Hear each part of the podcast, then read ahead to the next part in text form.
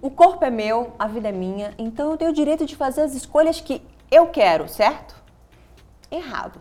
Em uma sociedade que enxerga o corpo da mulher como público, as decisões que nós tomamos parecem sempre necessitar do aval dos outros. E esses outros nos ensinam desde sempre as expectativas sociais que uma mulher deve cumprir.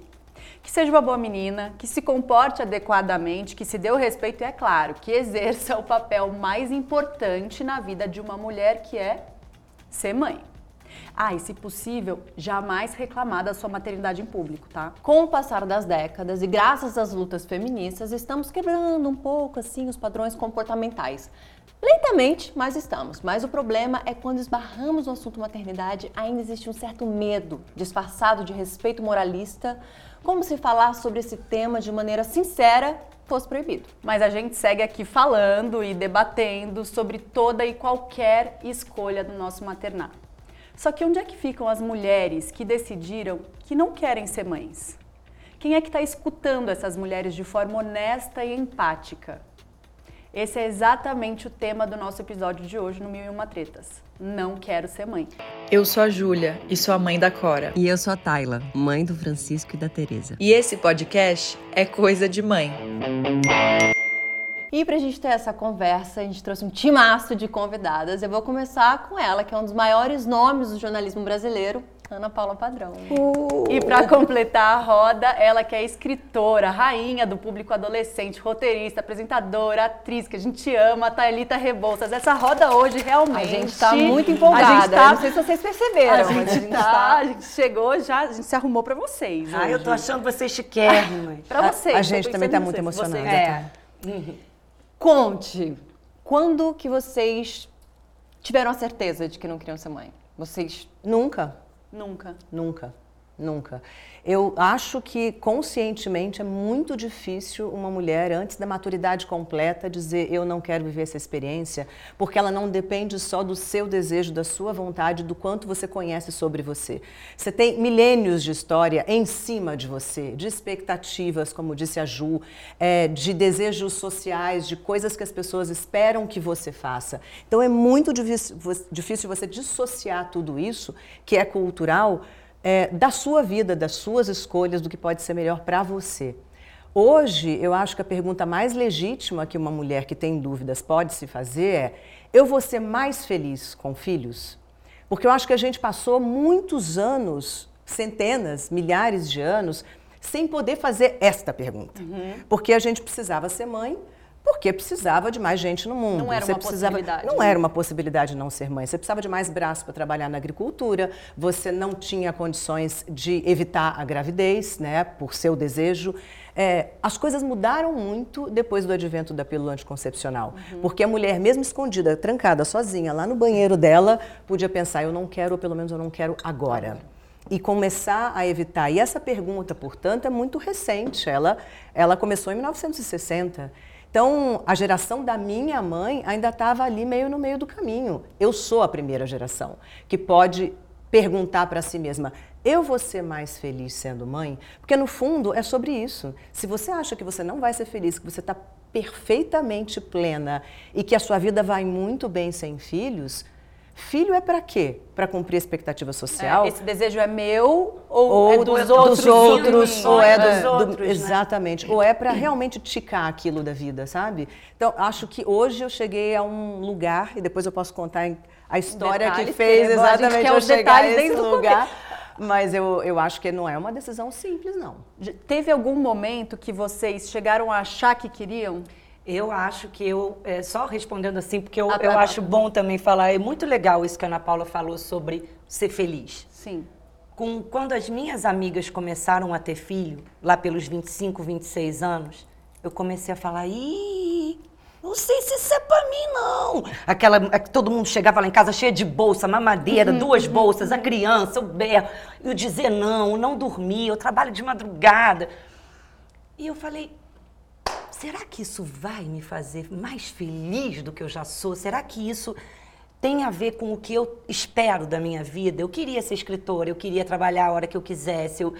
E, e, e para você ser mãe, não é só parir, né? Educar. e eu entendi que eu não tinha vocação para educar. E eu acho que isso foi o grande pulo do gato. Assim, Embora seja uma grande educadora. Você né? tá vendo? Eu acho que eu eduquei uma galera. É, não é? isso que eu ia falar, que loucura, tanto? Eu gente. vi Pois isso, é. assim. É muito legal, eu acho que eu eduquei muita gente. Teve uma mãe que falou pra mim uma coisa linda outro dia, que eu falei com a filha dela antes mesmo dela falar. Ah. Olha que coisa mais linda. Então, eu sei que eu falei com muita gente, que eu falo ainda com muita gente, mas eu acho tão importante a gente falar isso, porque eu não tinha me feito essa pergunta, se eu vou ser mais feliz, mas inconscientemente eu fiz. Porque quando eu vi que eu não tinha vocação, uma coisa é eu ter talento, eu acho que eu ia ser uma boa mãe, mas eu não, eu não quis pagar para ver. E muita gente que vem falar comigo sobre isso, né, que a gente estava falando aqui, ah, eu não sei. Eu falo, cara, se você não sabe, pensa. Sabe aquela frase?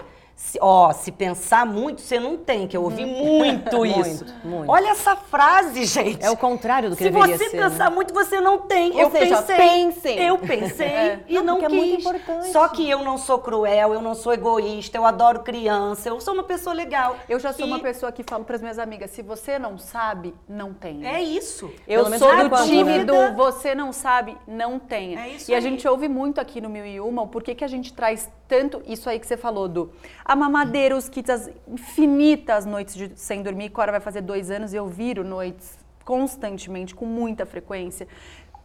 A gente não tinha a menor ideia antes.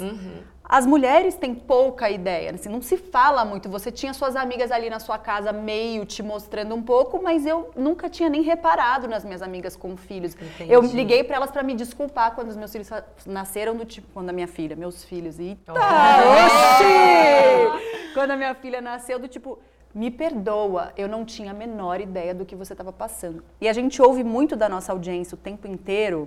é, vocês são muito pessimistas, negativas, que, que não sei o quê. Inclusive, tem uma seguidora que foi impressionante, que depois que o filho nasceu, eu encontrei com ela na rua e falei, eu achava você, não gostava, achava vocês muito negativas. Quando meu filho nasceu, eu entendi a avalanche que estava se aproximando e eu não fazia a menor ideia. E aí eu voltei para vocês. E quem me acompanhou no puerpério foi maratonar de verdade, aberta para todos os episódios, entendendo que é, que é isso Que aí. bom, que bom. Então, essa é a nossa vontade, né, marida? Do tipo, pense, porque não existe ex-mãe, não existe ex-pai. é pra sempre. É pra sempre. E, e hoje temos essa chance, assim. Tipo, hoje temos a chance de nos. Me falta isso. Eu tenho vontade de abrir mão da minha liberdade. porque É isso. Tem uma Você- espécie de santificação do ato de ser mãe. Muito. Você não pode falar mal disso. E a gente está começando a falar, acho que pela primeira vez, né? Nossa, eu vou pro inferno direto, se for. Olha, acho que todas vamos, porque alguém tem que falar primeiro. É isso aí. Sendo mãe ou não sendo mãe, por que, que a gente não pode questionar a possibilidade? Eu acho que, como qualquer outra possibilidade, quando o direito te é dado, e todas nós, ou a imensa maioria de nós, nasceu com a possibilidade, pelo simples fato de ser mulher e ter um útero e dois ovários, é, você, porque tem a possibilidade, é obrigada a usufruir dessa possibilidade? É uma possibilidade muito legal, muito bonita, que tem tudo a ver com a perpetuação da nossa espécie nesse planeta, mas não precisa todas as mulheres parirem por causa disso. A espécie se, perpetuará ou não, independentemente da gente ter ou não filhos. Então é uma decisão, hoje em dia, nesse contexto de sociedade que a gente tem, ou seja, a gente não precisa de mais gente no mundo É para trabalhar, é quase que o contrário disso, a gente está precisando de menos gente no mundo. Então você tem um direito muito legítimo de se perguntar se você vai ser mais feliz. E se tem dúvida, eu acho que pelo menos desconfie. Eu também acho. N- Não Tá é- era o seu sonho de, de adolescente? É isso. o meu foi. não era. Nunca foi. Nunca foi meu sonho. Eu, eu, eu nasci em Brasília. Brasília era um nada, assim, era uma cidade nascendo. Eu nasci cinco anos depois da inauguração da cidade, não tinha nada. Então, tudo que eu queria era sair daquele lugar. Eu queria ir para outros lugares, eu queria descobrir outras coisas. Eu nunca pensei na família reunida em torno da mesa, mamãe, papai, quatro filhinhos. Não, não era, para mim, não era uma. Meu sonho era outro. Meu sonho era fazer carreira, era ir para outros lugares, era conhecer outros lugares do mundo. Quando as minhas filhas, como você, começaram a ter filhos, eu achava. Oi. Mas assim, muito de longe, porque não era um universo que eu amigas, né? dominava Quando as suas amigas quando as minhas amigas começaram. E nem, e nem, não era um universo que eu dominava, eu não tinha nenhuma informação sobre isso. E não desejava ter. E, E, era muito você chegou a engraçado falar, porque Você, desculpa, você chegou a falar para elas, para as suas amigas que estavam parindo, não, Não, tô afim de ser mãe, porque então, eu fui não, super... porque eu não tinha, eu não, essa Você nem dúvida não essa- passava pela minha Entendi. cabeça. Eu pensava, bom, um dia eu penso nisso. Ah, um dia eu penso nisso. Ah, um dia eu vou pensar so- sobre isso. E o dia não chegava, porque eu nunca tinha vontade de pensar sobre isso. E outra, minhas amigas foram tendo, e os filhos delas foram ficando grandes, e eu fazendo a carreira que eu queria fazer, morando em um monte de lugares diferentes do mundo, eh, tendo diferentes relações, porque eu também não tive um casamento estável o suficiente para gerar crianças. E a primeira vez em que eu pensei nisso foi quando eu já estava às portas dos 40 anos, tipo no deadline da natureza, e numa relação estável. Aí, e ele queria ter filhos. Aí eu pensei, hum, será que então essa é a hora? Será que estava todo mundo enganado, dizendo assim, ai, vai chegar a hora que você vai querer e a hora não chegou, mas é assim mesmo para todo mundo e elas estão falando baixinho entre elas sobre isso e eu não tô ligada, não tô sabendo. E aí eu tentei. E como diz meu médico, me disse uma coisa muito sensacional na época. Depois de duas tentativas, ele falou para mim assim: por que, que você está tentando ser mãe, Ana? Falei, então, boa pergunta. Olha. Não sei. Aí ele pensa sobre isso, porque mulheres da sua idade que chegam aqui num bom casamento não estão procurando filho. Estão procurando uma desculpa para complicar esse negócio. E muitas mulheres nessa idade chegam procurando filho porque acham que está faltando alguma coisa no casamento. E tem também, não é só, Pensa. acho que não é nem só isso, eu acho que é o bando de mulher que você já deve ter ouvido e eu também. Você não tem medo de se arrepender? Isso você é tem uma- certeza? Olha o teu futuro, ah, coitada. É uma coisa horrorosa e vem da mulher. Mas é Ah, sim. mais É a comum- mulher que pergunta isso pra mim. É a coisa de não se arrepender, mas quem vai cuidar de você na É velhice? isso. Como Como se fosse- filho tivesse... Gente, eu ouço isso todo Eu dia. também. Quem é que Todo vai cuidar dia. de você? Quem vai Gente, cuidar de você Eu na velhice? confesso que eu queria ter filha menina pra, na minha cabeça, ter alguém que cuide de mim na vida. Você Tá brincando? Tá vendo? Tá vendo? Não, porque o menino não ia cuidar. Não, muito Sim, comum. como se o menino não fosse cuidar. Olha só. Sim, tô, assim, e já conversei sobre já, pra mim, eu já tinha te falado isso, não, mas já, então foi na análise mesmo, que eu tô trazendo aqui pra roda. Porque É muito comum, não se sinta única. A maioria das mulheres, mulheres muito bem formadas, muito inteligentes, que têm uma carreira como você, e vinham para mim falar: Ana, não sei se eu quero ter ou não, porque eu falo muito com mulheres, assim, eu sou muito procurada por mulheres que estão em dúvida. E um dos motivos é esse. Mas eu não vou ver um indivíduo crescer do jeito que eu gostaria que ele crescesse, inclusive para na velhice ele me retribui alguma coisa. Como se fosse Gente, que né? loucura. É muita é uma loucura. loucura. E é um egoísmo isso, Um né? Porque egoísmo imagina, muito teu grande. filho tá lá, Totalmente. amarradão, Claro. morando fora do país e você fica doente, você tem que tirar ele da felicidade dele pra cuidar de você.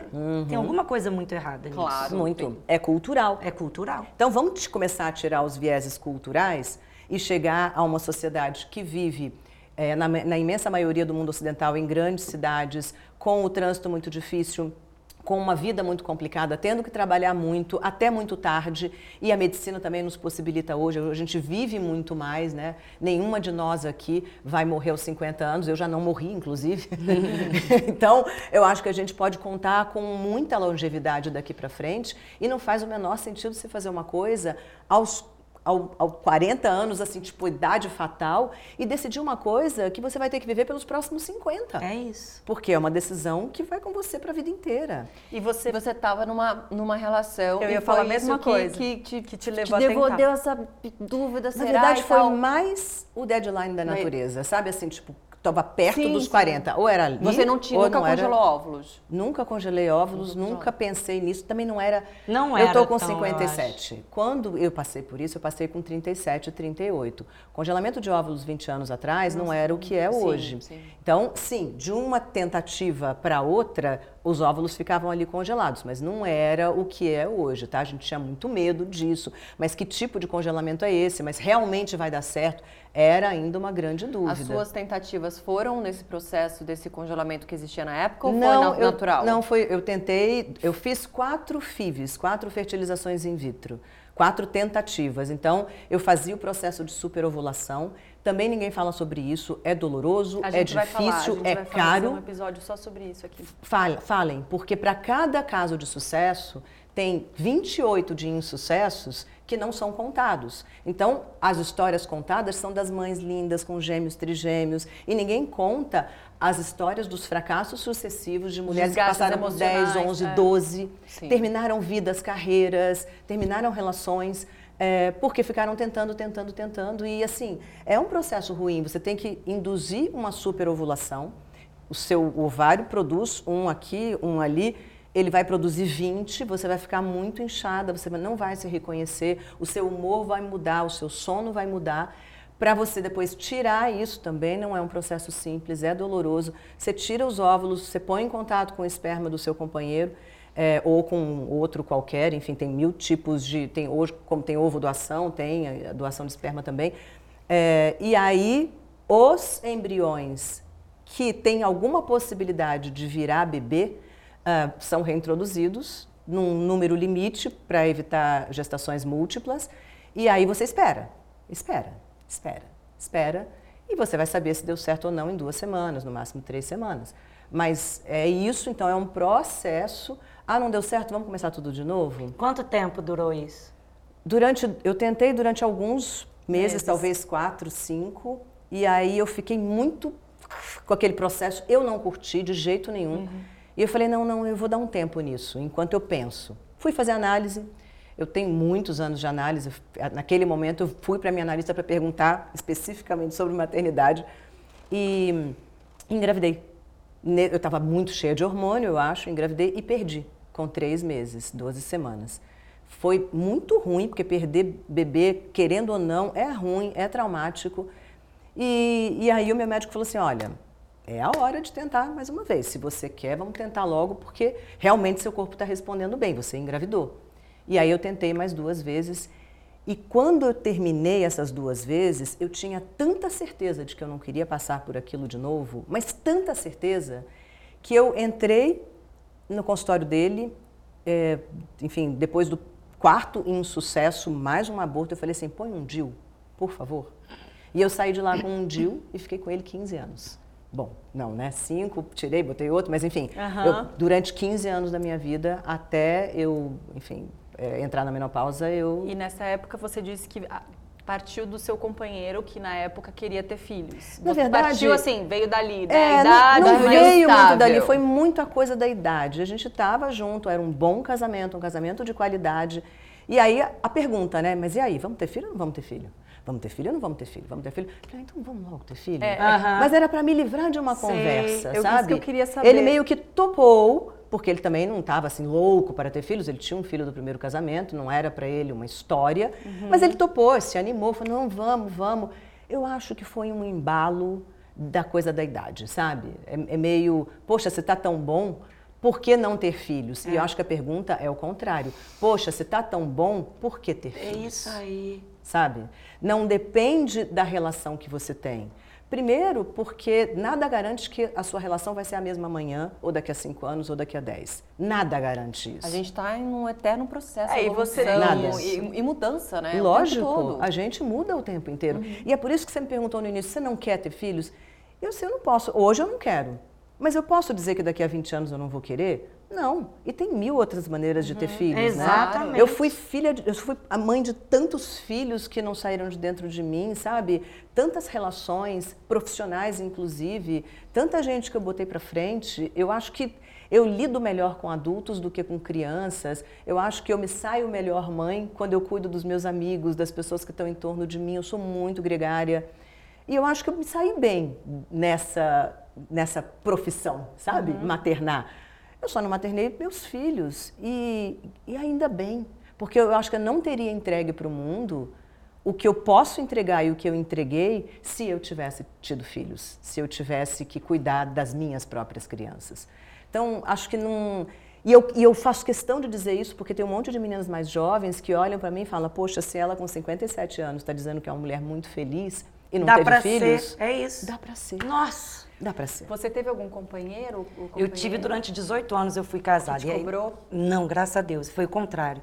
Porque quando a gente estava casado e saiu, saíram três mães, recém-mães, lá de casa, com as, as crianças, os negócios. Então a gente saiu assim. Exaustos. Só de olhar. Nossa! Aí elas fecharam a porta, a gente abriu um vinho. E aí eu Silêncio perguntei, do apartamento. Mo, você quer muito ter filho? E ele falou, só se você quiser. Eu falei, não vamos ter. Ele, ufa! Olha que loucura. Que É- É, um loucura. tabu tão grande que a gente não comenta nem o que eu ouço de meninas O de nosso 30, par, 30 né? e poucos anos que estão casadas há cinco. pô.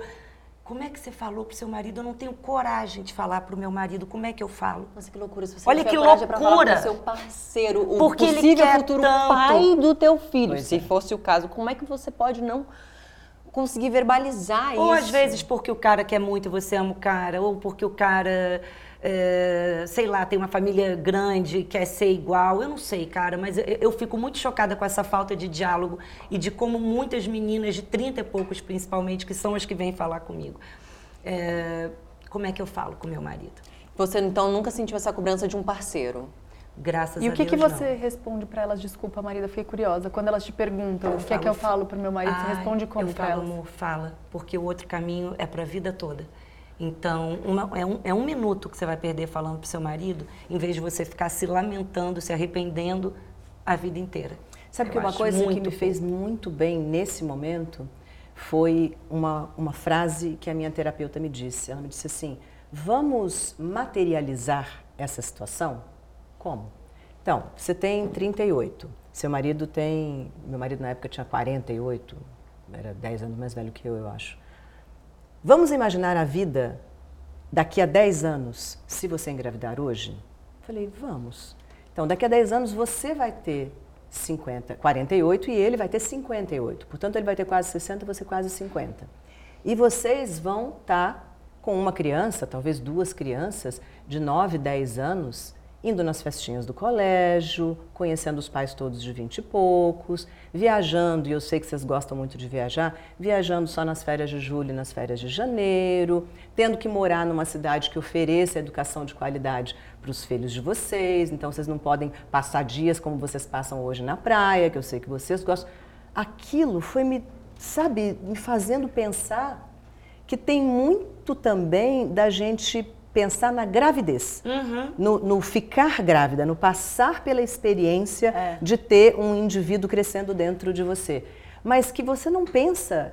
Tem todas aquelas fofuras da maternidade que são realmente lindas, é um momento muito encantador, eu imagino, da vida. Mas você não pensa dali a 10, resto dali da a vida. 15, dali É, a no resto da 20. vida. Ou você pensa, ai, mas o meu marido quer muito essa, pessoa que te pergunta, como eu isso, falo. é Mas você isso. também não pensa que pai que esse cara vai ser. Exato. Exatamente.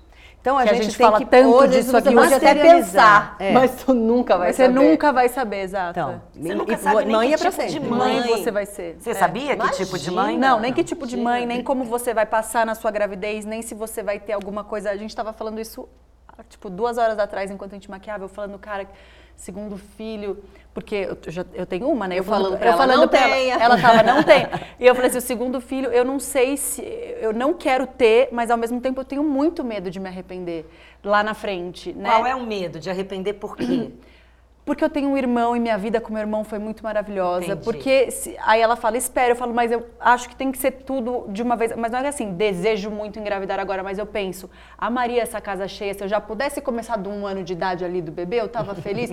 e aí ela falou, a gente nunca vai saber. A gente nunca vai saber se sua gravidez vai ser tão plena, porque a minha primeira foi pleníssima, quanto a sua, ou se dessa vez vai ser sei lá, vai ter alguma Diferente. complica- complicação, alguma diferença. Seu porpério. Meu porpério foi avassalador, assim, foi muito difícil.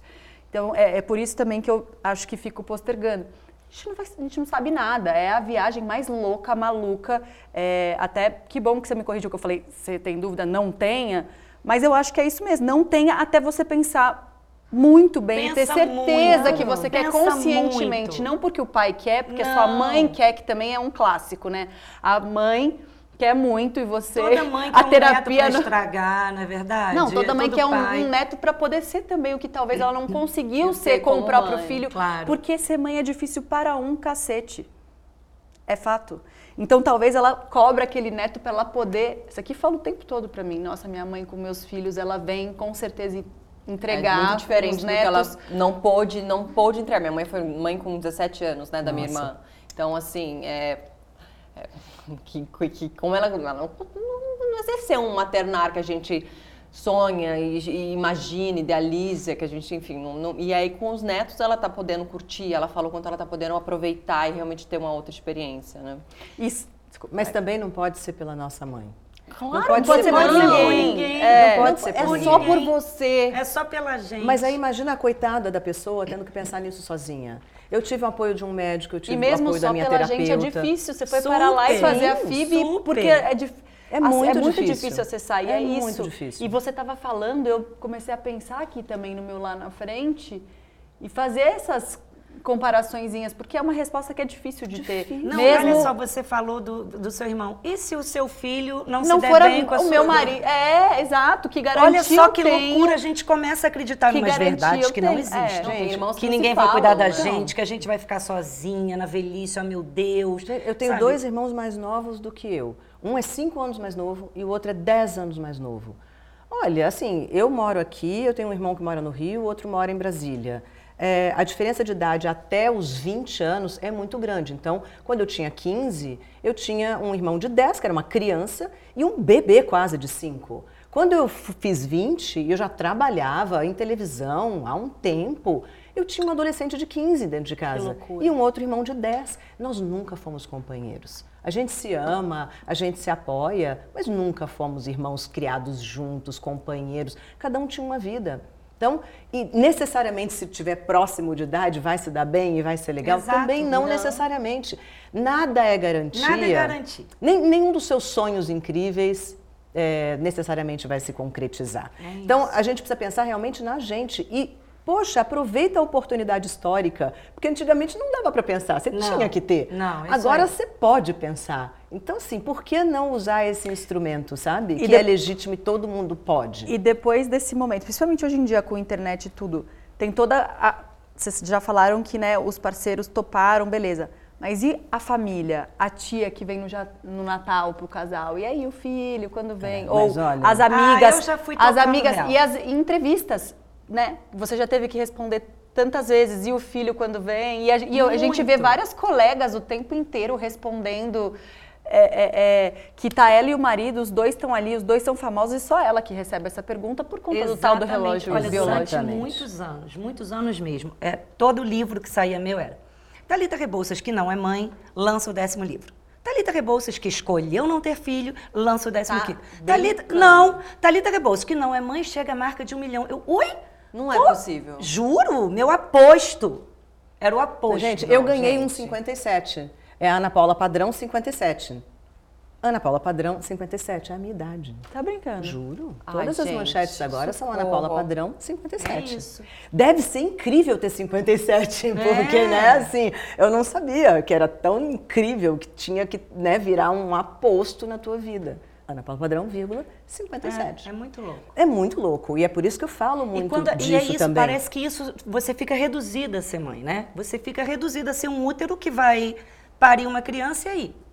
Você vai virar essa pessoa. Você- é como se você não pudesse ter tem outras uma- coisas, E é né? isso que a Uma gente outra. passa, eu, eu te falo por experiência própria, né? Porque é mais ou menos isso, assim, que acontece. Eu me tornei a Tayla, mãe do Francisco, e da- por enquanto, ok, eu tô falando de, de um bebê que tem um ano e oito meses, o mais velho. Mas, assim, é, na minha profissão, eu sou atriz, assim, eu, eu- assim eu- meu marido também é, então, assim, ele, ele gravando, eu ali amamentando, e, e grávida, amamentando, e tive um, um período ali de- de- de entre uma gravidez e outra, e aonde a gente ia, é, né, ele estava fazendo Pantanal, fazendo novela, onde a gente ia se encontrar com núcleos, diretores, produtores de elenco, inclusive eu fui numa reunião num, num- num- numa emissora grande e tal, e eu super esperançosa, caramba, vou voltar para trabalhar, vou falar sobre trabalho, e só me perguntaram da minha, dos meus nenéns, quem, que- quem eu era, que, como é que estava sendo meu neném, o Francisco que era lindo, que não sei o quê. uma- E eu fui embora arrasada, porque eu falei, caramba, eu fui para uma reunião importantíssima de trabalho onde ela só perguntou dos meus filhos.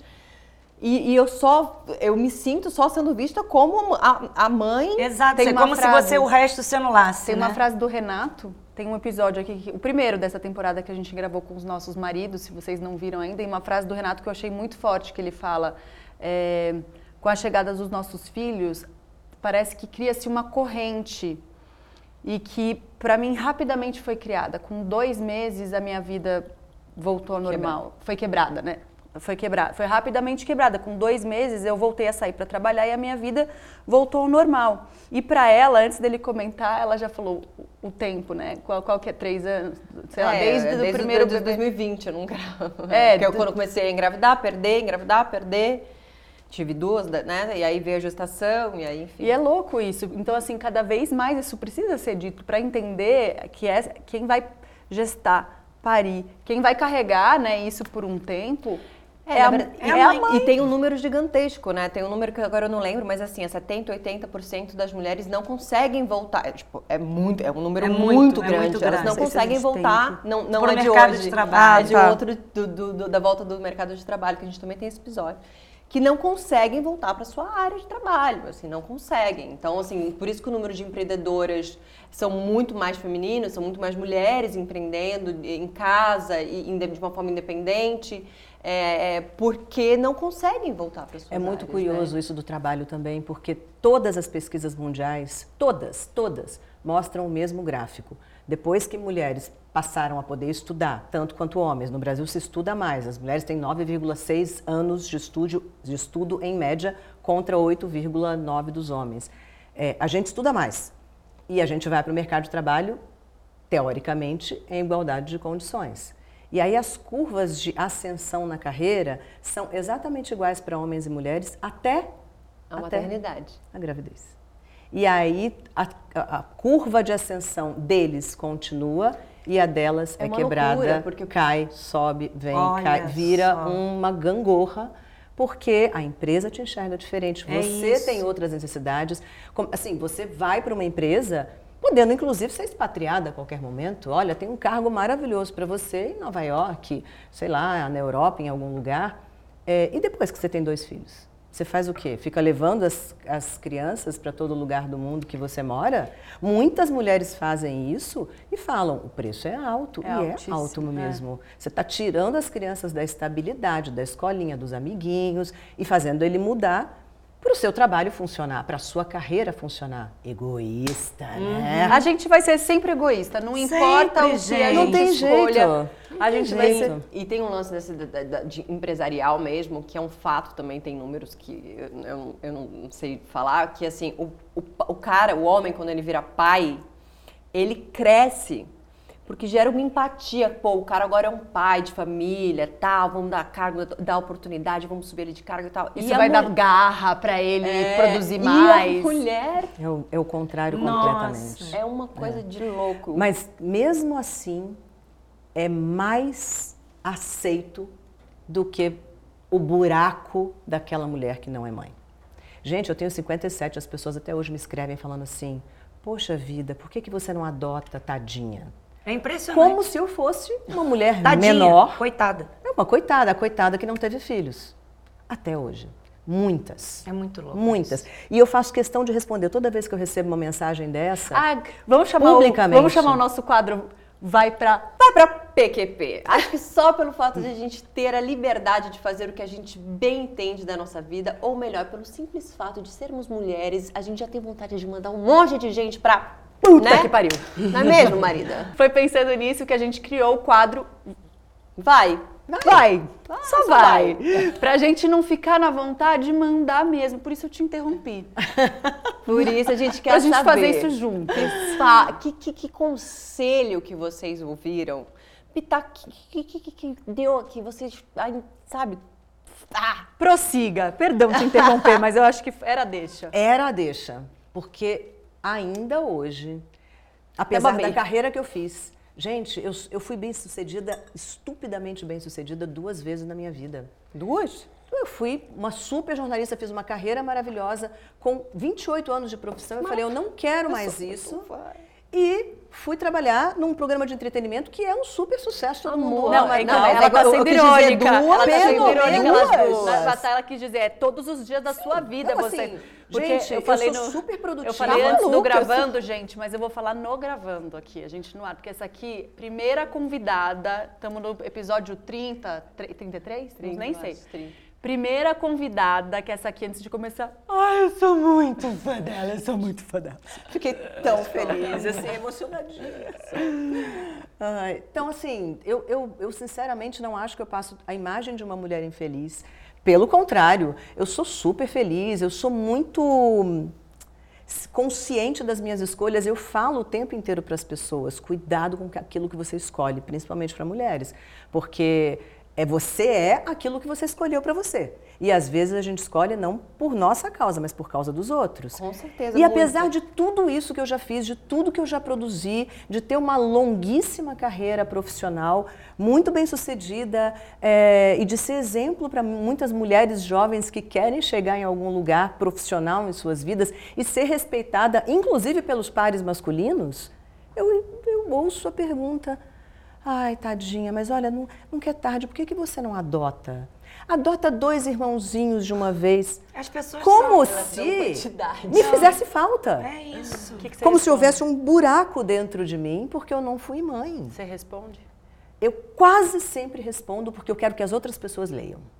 E eu respondo assim: você me perguntou se eu quero ser mãe? É. Você está partindo do princípio de que tadinha precisa tomar uma providência sobre isso, sem ter me perguntado se eu quero? Então você está partindo do princípio de que toda mulher que não tem filhos é uma mulher menor?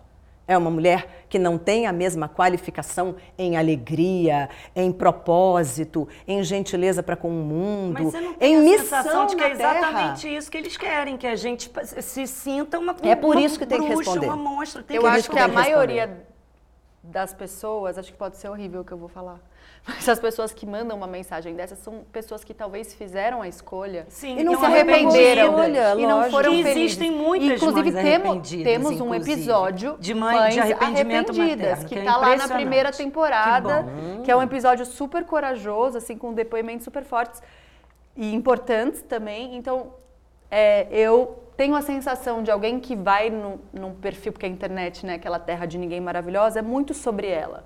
É muito É sobre muito ela. sobre Quase ela. sempre é sobre si. Quase sempre é, puxa vida, eu escolhi a vida que eu não queria. Eu quero que todo mundo escolha a vida que não quer Exatamente. também. É isso aí. É, a gente consegue ser muito má com o outro diante da própria infelicidade não, não assumida.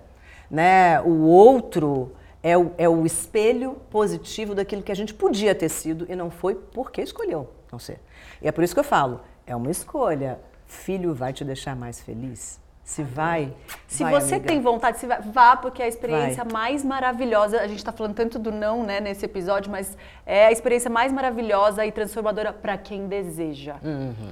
Se você não deseja, Não se force, né? já E quis seu? mandar alguém? O seu? Me conta, conta. puta que pariu. saber. Pra quem que, eu, quem que eu quero mandar pra puta que pariu? Algum comentário, alguma Não, pergunta recorrente. Ah, você acabou Ou de o falar, aposto o colocado o, no o seu jornalista, nome. você... é, Todos os jornalistas que já colocaram esse aposto vão. Ah, gente, pelo amor de Deus. eu não Apenas tinha- vão. Apenas Thalita, eu vão. fico muito curiosa. Obviamente que deve ser algo curioso para todo mundo, né? Porque você escreve para adolescentes. E aí, eu soube que você escreve para adolescentes, mas no lugar de filha. Uhum. É, é real. Não, na verdade, eu quando eu escrevo, eu me sinto a adolescente de 14 e quando eu reviso, eu sou a jornalista de 48, sabe? Mas eu eu acho que o fato de eu não ser mãe, que é muito isso, né? Como é que você não tem filho e consegue falar tão bem com ele? Às vezes eu acho que é justamente por isso. Porque eu, nas entrelinhas eu não tô ali falando para levar o casaco, para não tomar nada que botarem no copo dele. Eu tô falando de igual para igual. É realmente a menina de 14 falando com a menina que eu queria ler, que eu leria se eu tivesse. Então, eu falo com eles de igual para igual. E, e eu tenho colocado esse tipo de assunto, porque eu acho que a gente tem que tirar. Para a gente foi um problema, né? Não pode ser para a galera de 30 agora. E para a galera de 20, não pode ser mesmo um problema. Então, eu acho que a gente está aqui falando sobre isso, já vai abrir um monte de mente aí que está. Você escolheu em algum momento falar com os adolescentes ou foi algo natural? Eles gostaram do primeiro livro que eu lancei, que foi o Traição Entre Amigas. E aí falaram, cara, por que, que você escreve pra gente? A gente não quer, se a gente ama você, caraca, não sei o quê. e aí eu falei, tá, vou escrever pra vocês. Então, mas eu nunca escolhi. Aconteceu. Nunca. E E te- Os adolescentes te escolheram. Eles me escolheram. E o mais louco também, que me ajuda muito a não ser mãe, é na fila, até hoje, a pergunta que eu mais escuto de mãe. Quando é que essa fase acaba? Você falou que não dorme? Espera chegar com 15, amor. Indo em festinha, tendo 13 compromissos por semana, porque a agenda deles é muito mais agitada que a Muito nossa. mais. Então, é isso. E uma curiosidade para as duas, assim, a gente teve um episódio aqui, é, eu não sei qual vai ser a ordem, então não vou, vou falar aqui. Eu fiquei ouvindo, assim, conversando, enfim, e, e, é, e eu fiquei ouvindo as mães e ficou muito claro ah, que, o quanto a maternidade da, da mãe delas refletiam né, no que elas estavam trazendo, lembra? Eu falei pra Júlia, nossa, Júlia, agora faz todo sentido. Sua mãe, a mãe da Júlia, foi uma mãe, daquela mãe que largou tudo pra, né, quase romantizou, né, romantizando a maternidade, largou tudo pra cuidar dos filhos e tal. Então eu vejo algumas coisas da Júlia, claro, assim, desse, desse reflexo dessa mãe, porque a minha foi completamente ao contrário, foi muito ausente, mas porque teve uma vida muito dura. Então não conseguia ficar dentro de casa, não por opção, porque ela tinha que sustentar as três filhas, e aí tinha uma outra convidada também repetindo muito O padrão o, da- padrão da mãe, e a outra convidada que era a Xerox da mãe, assim, ela falando da mãe, eu falei, caramba, que loucura. Vocês, né? Como, como, como foi essa, como é essa relação da- com a- mãe de vocês e, e o quanto isso, isso foi complexo, e se foi complexo, né, na relação de, de- de- com a mãe de vocês? Cara, comigo nunca foi. Foi. Eu, eu fui criada pela minha avó, né? Mas tanto ela quanto a minha avó, quanto a minha mãe, a minha, a minha avó falava, não tem filho não, minha filha. Filho Tá dá um vendo? trabalho. Aí, Olha que tem- coisa maravilhosa. Minha Mas- avó, muito à frente do tempo dela, ela sempre falou, minha filha, não tem filho não. Amo você, amo sua mãe. Não precisa não, vai viver sua vida. Então isso, desde e ela que te pequena, criou, olha como sempre Desde tem um- pequenininha, ela estava com esse negócio e eu falei, será que ela está certa? E que bom que ela me fez pensar. Que bom, obrigada. É, no meu caso, é, a minha mãe trabalhava, a minha mãe era radialista e ela, eu nunca a vi trabalhando, porque quando eu nasci, eu sou a mais velha, ela parou de trabalhar.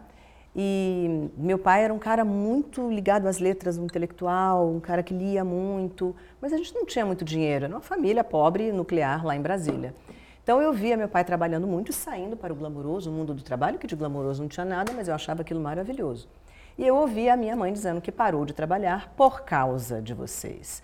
Por causa dos Ah, gente, filhos, clássico, sabe? olha, isso é clássico. Eu vou, O eu vou fazer um clássico. estudo sobre O isso. eu tô clássico. Parei de trabalhar por causa de vocês. Já é uma culpa, E ao né, que mesmo tempo Ele que gente. carrega, os filhos carregam. É. E o responsabilidade. mantra era o seguinte: não dependa de homens. É, esse sempre Vai ganhar o seu da dinheiro. vida, meu também. eu, tem, sim, tipo, centenas de amigas da minha idade que também ouviram a mesma coisa. Eu acho que era uma coisa das mães daquele momento que podiam ter trabalhado, mas abdicaram disso, porque antes não podia, né? Tinha que ficar em casa mesmo. Mas assim, depois dos anos 50, pode sair para trabalhar, mas aí tem filho e vou ficar em casa por causa dos filhos. Ó, você vai trabalhar e ganhar seu dinheiro, não, sabe, você tinha uma coisa que ela queria que ela não podia comprar. Você não dependa de homem para ganhar o seu dinheiro. Não, eu me lembro de um episódio em casa. A gente é, fez. A gente fez. um, um episódio em casa da minha mãe. Ela ficou cinco anos, ela te- largou o trabalho para se dedicar ao maternar como uma escolha legítima e super consciente. E aí eu me lembro, depois de um tempo, ela querendo pintar os brancos. E quem ganhava dinheiro em casa era o meu pai. Então tá- ela estava grisalha e queria grisalha. Uns primeirinhos cabelos brancos dela e ela ainda bem jovem, querendo pintar os brancos e fazer a unha. E meu pai começou a controlar: não, vamos cortar. Ela vai odiar que eu tô contando isso, mas é o. Desculpa, mãe. É, e o meu pai começou a cortar. Meu pai sempre foi super. Como é que eu vou falar isso pro meu Mão de pai vaca. na mão de vaca? Obrigada, Marília. Você que falou, não fui eu. E aí ele sempre foi em cima ali, tudo no- na ponta do lápis e tal. É, e eu fiquei olhando pra ela sem poder pintar os cabelos brancos dela, sabe? Assim, uma coisa tão importante pra vaidade dela naquele momento. autoestima, e, e quem mais me falava isso, meu pai, a vida toda, nunca dependa de homem nenhum, nunca dependa de homem nenhum. E eu muito nova, eu devia ter ali o que, sei lá, 12 anos, 13 anos, eu falei, pois então, minha mãe tá dependendo de você e ela tá querendo pintar os brancos dela e, e, e ela depende de você para poder pintar os Olha brancos só. dela.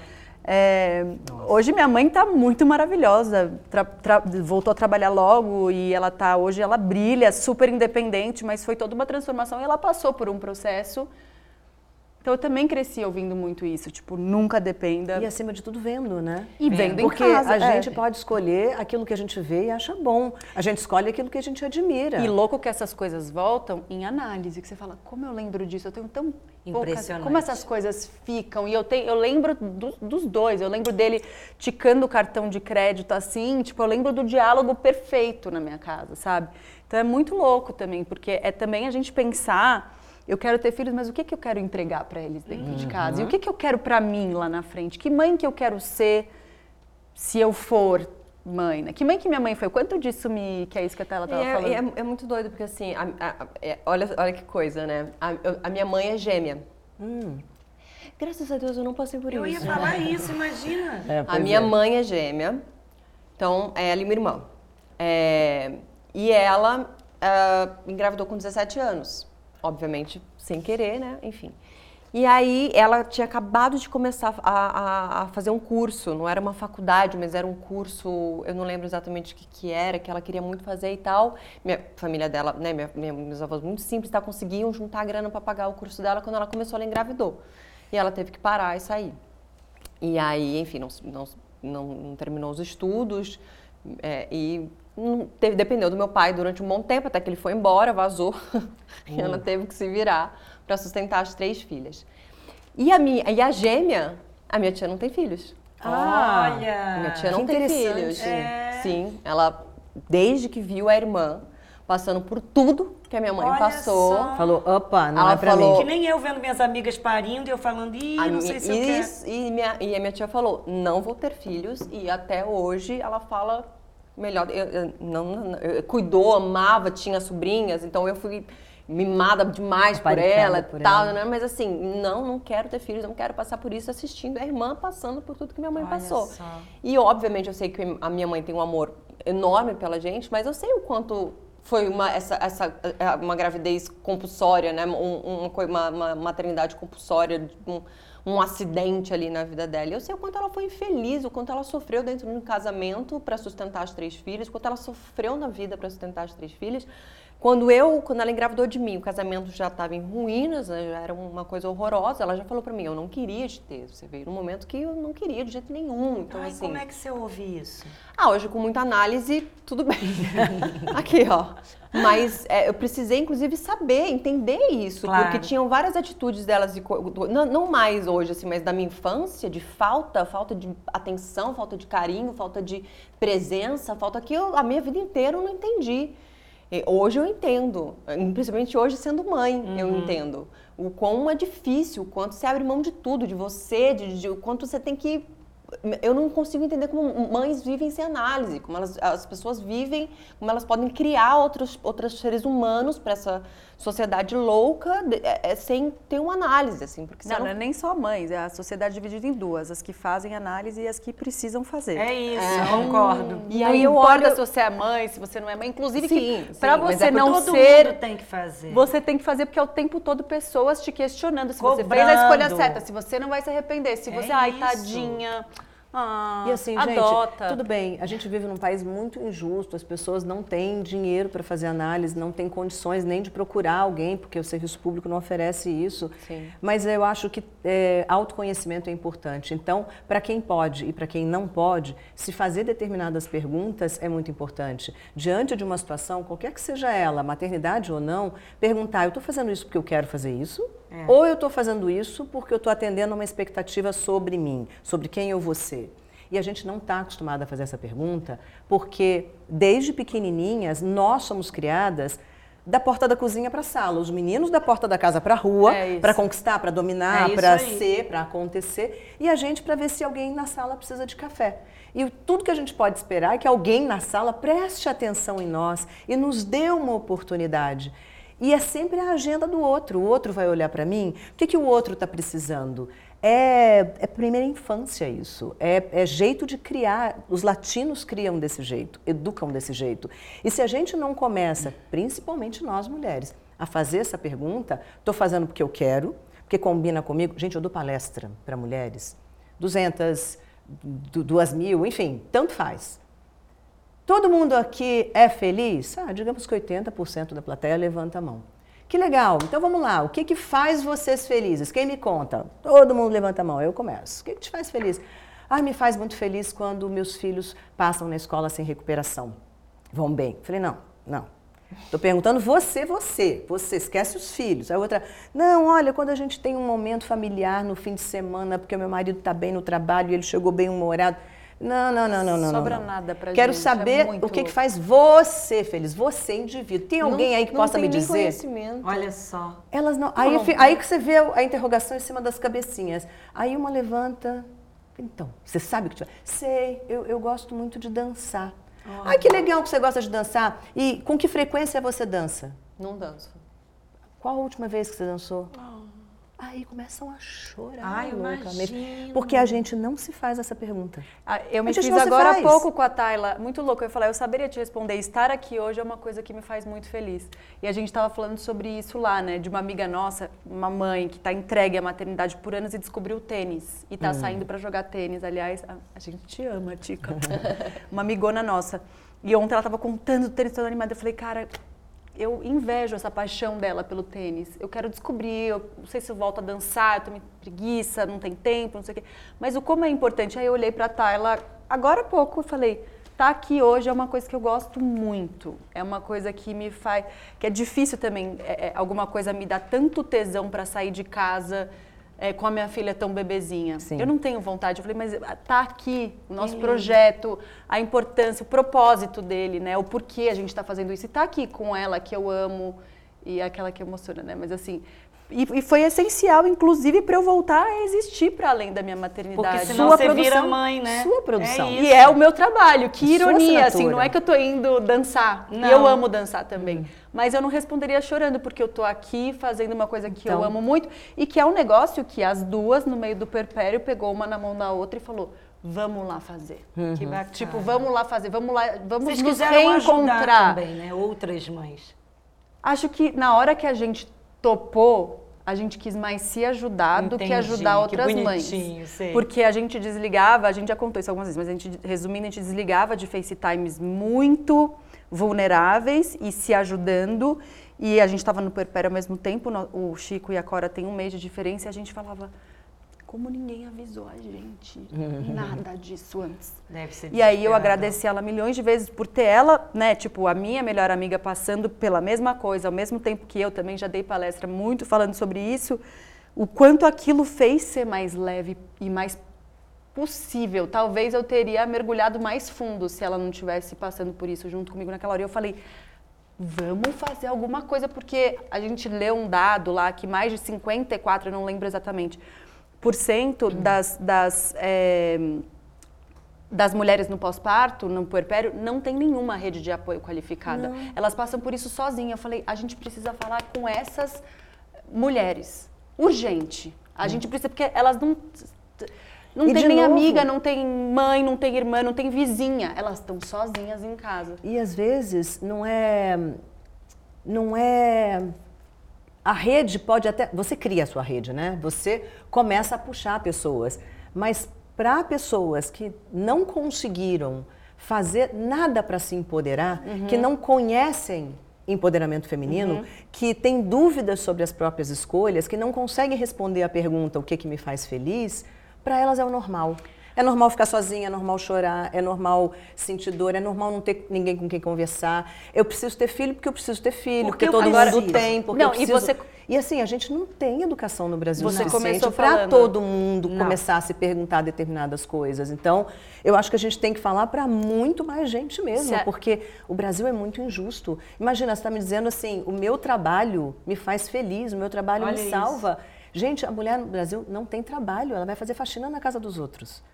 Então, é muito complicado neste país você fazer esse tipo de discussão. E eu acho que a primeira coisa tem que ser o que que te faz feliz, amiga? Porque essa pergunta vai Não, e lá. se essa pergunta é um mergulho, né? já é muito difícil de fazer. A gente começou o episódio com você falando, né, que antes nem era uma possibilidade, agora é. O da mãe arrependida Nossa. é ainda não é considerado uma possibilidade. não, Isso ainda não. Ainda não.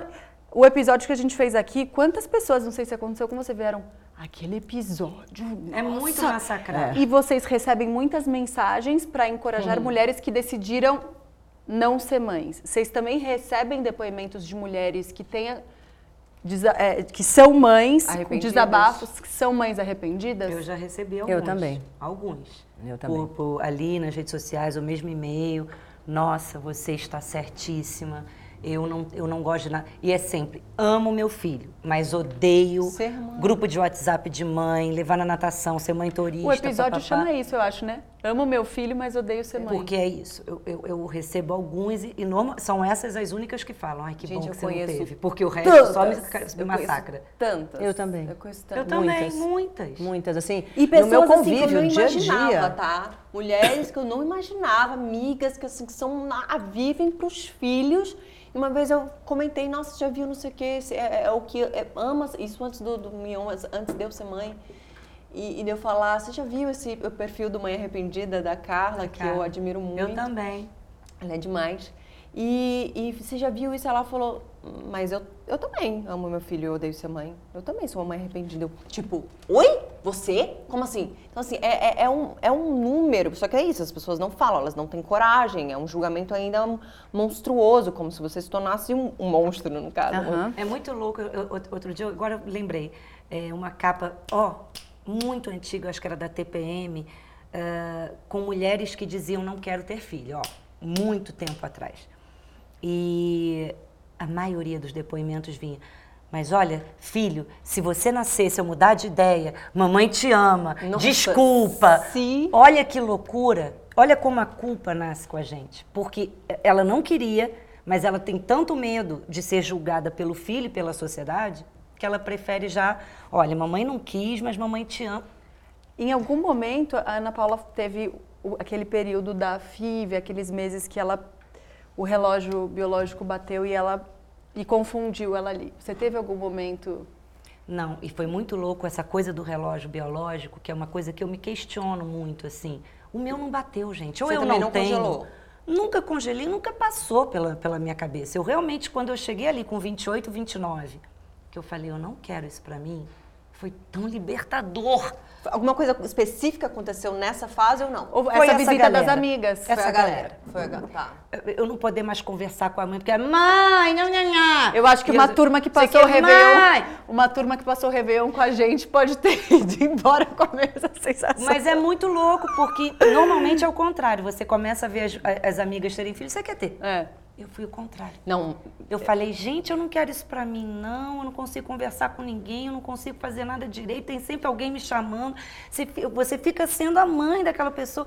E é isso, assim, eu trabalho criando, gente. A minha cabeça de noite, madrugada. Eu, como é que eu vou fazer com o filho chorando? A Pra inventar precisa- história. A gente também precisa dissociar um pouco é, o fato de ser mãe com o fato de gostar de maternar. São duas coisas muito Total. diferentes. Você pode ser uma ótima mãe de crianças de 7 anos para cima. Você pode ser uma ótima mãe de adolescentes. Cara, você tem que ser uma boa mãe no seu puerpério, você tem que ser uma boa mãe quando o guri tiver com um ano de idade, você tem que ser uma boa mãe quando ele tiver 7, 10. Não é assim, as pessoas não são multi, mega, hiper talentosas.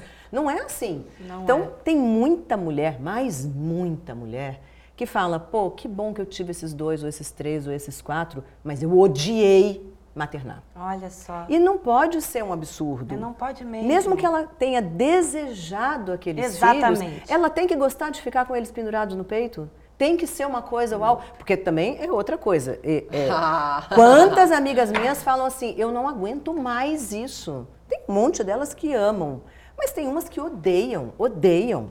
E fazem porque acham que é o correto, que É não tem isso. jeito. Que é o que tem que fazer, Que né? é o que tem que fazer. Você falou em algum lugar da- que você fez as pazes com a natureza, que ela veio ne- nessa fase aí, te fez questionar um tanto de coisa, mas depois você fala, tem algum aspa seu que eu li, que eu me lembro alguma coisa assim, que eu fiz as pazes com a natureza. Você sabe assim. que é, deve ter sido uma coisa que eu escrevi uma vez, porque quando o meu médico me perguntou, mas por que, que você quer ser mãe? Eu fiquei pensando, tá bom, por que, que eu quero ser mãe? E tanto que eu fui para análise por causa disso. E eu sabia em algum lugar de mim que eu estava talvez atendendo uma expectativa que não era minha sobre mim mesma. Eu não estava sendo fiel ao meu desejo de vida, ao, ao que eu queria para o meu futuro, para a minha velhice. E, e ele me falou depois, passou, a gente ficou amigo e tal, meu médico, e ele falou assim: Em geral, os úteros sabem antes das mulheres. Olha só. E ele falou uma coisa muito Gente, esse interessante. médico é ótimo, Não, ele né? é, É, eu quero ele, ele é daqui de São Paulo? É da daqui, Eu ele é maravilhoso. maravilhoso Ele é muito maravilhoso. ele é Nossa, muito porque ele é um terapeuta. ser humano, É, assim, não, muito ele é- incrível. E ele fala quantas mulheres chegam aqui e não tem, tipo assim, não podem, não tá na hora, nada e, e engravidam. Olha só. E quantas mulheres tentam, tentam, em geral. A gente fala isso bastante. Ele falou assim, a coisa mais parecida com a mulher é o útero dela. E em geral ele sabe antes. Olha que incrível. Você vê, né? Assim, e ele, a partir disso, ele faz as perguntas certas para as clientes, para os pacientes dele, né? E, e isso me fez pensar muito. Então, eu acho que fazer as pazes com a natureza, com a minha natureza. A natureza de menina nascida em Brasília, que olhava o horizonte e queria descobrir o que, tinha do outro lado. A natureza de menina contadora de história, que queria ver o que estava acontecendo para contar para outras pessoas e encontrou no jornalismo uma possibilidade. A natureza da menina que gostava de ler, que gostava, que era uma curiosa é, sobre. Que, que, que tinha, enfim, um monte de, de coisas que não queria deixar de fazer intelectualmente e que ia ter que deixar de fazer se fosse cuidar de um monte de criança na vida. A menina que queria morar em lugares diferentes. Eu nunca. Gente, eu estava fazendo a conta outro dia, eu cheguei a São Paulo há 23 anos. Nesses 23 anos, eu brinco que se eu tivesse investido lá na companhia de mudança que sempre me muda, eu já estava rica. Só das minhas mudanças, porque em 23 anos eu mudei 19 vezes. Uau. 19 vezes. Eu gosto. Eu gosto de obra, eu gosto de mudança, eu gosto de nunca estar num lugar igual ao outro, eu não sou acomodada. Que coitada dessas crianças que eu ia ter que arrastar igual um ciganinho para cima e para baixo. Coitadas delas. Então, Pra é depois mais se sobre a Se culpar na análise. Essa é a minha natureza. Pra depois É se culpar na análise, viu? tipo, a culpa é sua, que eu tive que mudar milhões de vezes, porque é isso que a gente faz com as nossas mães, né? É, que Ah, Eu nada. tô aprendendo a não fazer agora, porque aquela frase de- do. Você só vai entender quando for mãe, olha, vou te falar. Ai, mas olha- Mas sabe o que é engraçado? Porque eu já falei isso algumas vezes, se você pegar, dar um Google aí, se a gente der um Google aí na, na- Eu vou falar isso várias vezes que eu não quero ser mãe. Porque eu tive esse, esse- essa, parada do. Eu tinha, aliás, eu, até meus 32. 32? Não, 30. Eu não lembro exatamente, não fiquei nessa noia também de que momento e tal. Eu tinha certeza absoluta de que eu não seria mãe. Ah, esse reloginho biológico vai tocar um dia. Eu falo, amor, esse reloginho tá quebrado, ele não funciona. Eu, eu realmente tinha certeza que não queria ser mãe. É, por quê? É, por ter visto a minha mãe sendo uma mãe triste, uma mãe que deixou de viver de, de sonhos que ela tinha, uma mãe, de novo voltando essa coisa das nossas referências, né? O quão são importantes a sua avó. E, e, e eu tinha muita certeza, assim. É, e na na- tive minhas irmãs sendo é, mães primeiro, eu tenho, minhas irmãs são bem mais velhas, são 8 e 10 anos mais velhas do que eu. Nossa. A minha irmã mais velha teve pré-eclâmpsia, quase morreu, teve depressão pós-parto. Eu, tipo, deu. E eu tive bem presente nessa, na gravidez dela, não tanto na da minha outra irmã, porque a gente mora muito longe. E eu fiquei apavorada, tipo, nunca quero passar por isso, Deus que me livre. Aí eu tive várias amigas sendo mãe que tinha a mesma carreira que eu, que era modelo, não sei o que, parando de viajar, parando de modelar, desistindo do sonho, virando mãe, virando. Eu falei, cara, eu não vou passar por isso. Não, não quero isso, eu tinha muita certeza para mim mudou porque realmente é muita análise de, de, de- de- de descobrir o que eu queria, o que eu queria vivenciar e óbvio que ainda tenho várias questões, me pergunto porque eu acho que eu saí de casa com 14 anos, eu também era menina que queria sair dali, da roça, é, é, eu queria mais, então isso também, a maternidade também vinha num lugar do tipo, eu demorei muito para conquistar, conquistar esse meu espaço, essa minha liberdade, para eu, pra eu, pra eu perder por causa de uma criança. Então, eu, e eu sei que, que eu. ah, É muito difícil ainda pra mim abrir mão. Agora, você nunca Pelos- falou aqui em que momento mudou? Que horas que mudou? Que horas que você repensou essa escolha sua que por tanto tempo era uma coisa Muito certa. muito certa? Cara, eu me pergunto até hoje. se, se- enfim, é- é- é, eu acho que o grande trauma da minha vida e referência das minhas irmãs e de algumas das minhas irmãs não, mas enfim, da, da minha, da família era era o não família, assim. É, eu não tive uma família, né, como já falei aqui, uma família é, estruturada, uma família tive uma, uma infância muito complexa. Então, o meu maior medo era de repetir era de não ter. é, de não ter essa, essa- esse amor, assim. Não o papai e a mamãe, acho que um pouco do papai e da mamãe, sim, mas era o repetir eh, com os meus filhos a mesma coisa que eu vi dentro de casa, assim. Então eu tinha muito medo. Então quando eu comecei a fazer análise muito nova, quando eu comecei a poder pagar a minha análise, eu comecei, né, a transformar isso, assim, a entender as minhas dores, entender que eu podia fazer diferente. Então, acho que começou por aí, a curar as minhas feridas da minha mãe, curar a- as faltas dessa relação, as faltas, entender essa complexidade, ouvir da minha mãe que realmente foi por isso, eu não, não, vi, não cheguei no momento que, de um casamento feliz. Então, acho que foi todo, foi, foi um processo muito longo que foi acontecendo, acho que a partir dos 27, principalmente, até é, é, eu saí de um casamento que, poxa, nunca pensei nesse meu, o, era o sonho do- do- desse meu ex-marido ser pai, e eu nunca cogitei, eu falava, amor, aqui, eu tô pronta para ser pai, também tinha essa, eu sempre falava, tô pronta para ser pai, posso ser pai de cinco, porque na minha imagem, né, como da sociedade inteira, ser pai é muito tranquilo. Então, acho que foi um processo, assim, sair dessa relação, me, entrei num processo de autoconhecimento gigantesco, porque até então eu saí dali sem saber quem, quem que eu era, quem que eu gostava, eu sempre me emendei relacionamento um no outro, então eu sempre fui influenciada pelo outro. Então, foi, eu comecei um processo de autoconhecimento nos meus 27 anos, morando, fui embora, fui morar em Nova York, fui entender quem eu era, o que eu queria, até conhecer um parceiro que me mostrou um outro conceito de família, que tinha um outro conceito de família e que me mostrou um amor que eu ainda nunca tinha sentido. Mesmo assim, amor, amor nunca, nunca tinha sentido, não nem dos meus, nem dos meus familiares, nem de, de, de ninguém, assim, um amor que eu desconhecia, que eu achava que não era possível. Então acho que foi por aí, assim. né? Tipo, E você olha que achou a interessante. pessoa.